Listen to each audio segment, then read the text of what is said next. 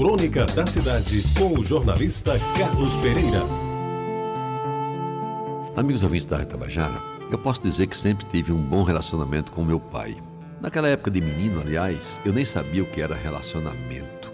O certo é que ele exercia sobre mim um fascínio que às vezes se transformava até em medo. Pelo seu jeito de ser, se impunha ao respeito dos filhos sem se utilizar do poder paternal, que em alguns casos era representado por uma virola de borracha que doía para danado quando batia nas costas do freguês.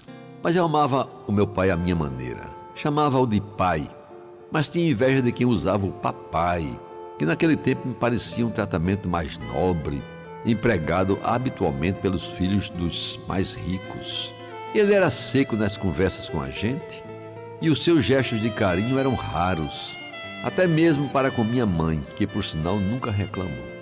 Lembro bem que a sua palma de mão era lisa e avermelhada, e tinha um toque especial quando se juntava a minha, e disso eu nunca esqueci.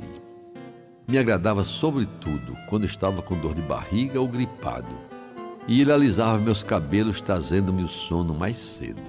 Era severo sem ser rude, e passava a todos, quando se fazia necessário, a lição da honestidade acima de tudo. Não convivia com safadezas e, embora vendesse fiado na sua mercearia, nunca comprou a prestação.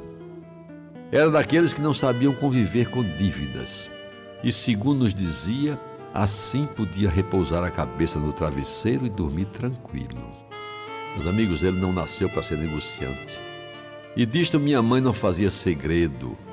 Era incapaz de cortar o crédito de quem não pôde pagar a conta da caderneta no final do mês e não demonstrava interesse maior em resolver problemas advindos das inadimplências. Tinha a vendinha como única fonte de receita. E durante algum tempo a coisa funcionou. Quando o fiado aumentou muito, resolveu que era chegada a hora de fechar o negócio e se decidiu por ingressar no serviço público.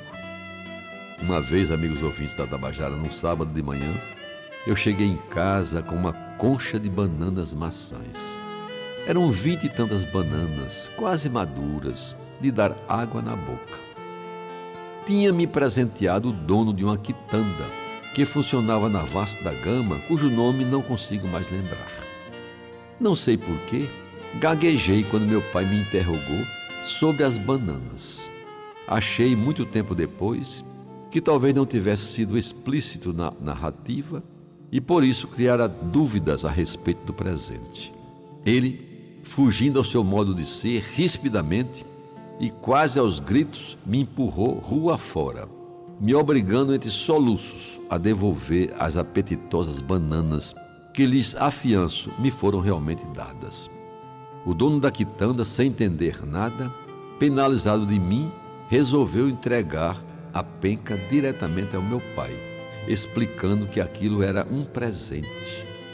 Pois bem, o meu pai não só não aceitou, como foi mais duro ainda. Mandou o homem de volta aos seus pagos e me impingiu uma dúzia de bolos, com uma temida palmatória, que há algum tempo sem uso descansava pendurada no prego da parede.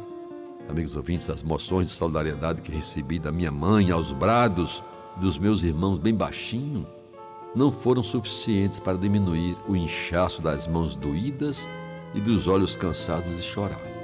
Ficou em mim durante muito tempo a vergonha aberta ao público e a mágoa da pessoa querida, que em momento infeliz me aplicara castigo tão injusto. Mas hoje, quando tudo não passa de tênue lembrança, dou a mão à palmatória, agora em sentido figurado, é claro, e entendo que aquela ação talvez tenha aumentado a minha admiração por ele, que mesmo cometendo uma injustiça, certamente a par das lições que me ensinou, contribuiu também para o entendimento de vida que passei a ter, que nunca mais me abandonou. E agora, ao lembrá-lo com emoção, estendo a mão direita diante do seu retrato, esmaecido pelo tempo, sussurro como se estivesse falando ao seu ouvido. Obrigado, Pai, pela lição que me deu. A benção, meu Pai. Como é grande a saudade que tenho de você. Você ouviu Crônica da Cidade com o jornalista Carlos Pereira.